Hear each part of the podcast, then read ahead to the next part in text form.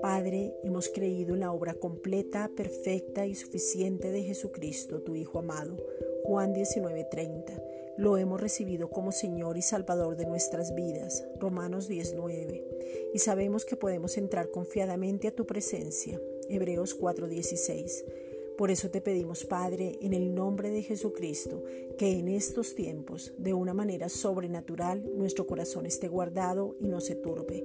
Juan 14:1 que no desmayemos, porque tú eres nuestra fortaleza. Efesios 6:10. Que con tu amor inagotable la manifestación de la bendición sea sobre nuestras vidas y no nos falte ningún bien.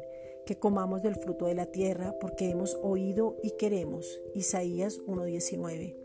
Que haya provisión en nuestras casas en sobreabundancia, que no escasee nada, ni comida, ni recursos, ni para pagar arriendos y servicios, ni para ayudar a otros. Efesios 3:20 que podamos manifestar tu amor a otros dando, que no seamos escasos, porque somos bendecidos para bendecir. Deuteronomio 28:12.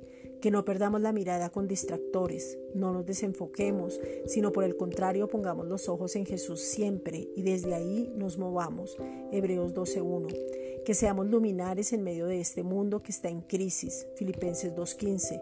Y recibamos la abundancia de tu gracia y el don de la justicia. Romanos 5:17. Gracias Padre por haber enviado a tu Hijo. Hoy queremos agradecerte por todo lo que recibimos a causa de Cristo.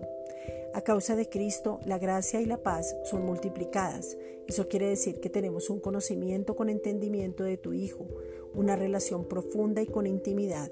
Segunda de Pedro 1.2. Tenemos la paz con Dios al nacer de nuevo. Hemos entendido que el castigo de nuestra paz fue sobre Jesucristo. Descansamos en ti y la paz de Dios guarda nuestro corazón y pensamiento en Cristo Jesús.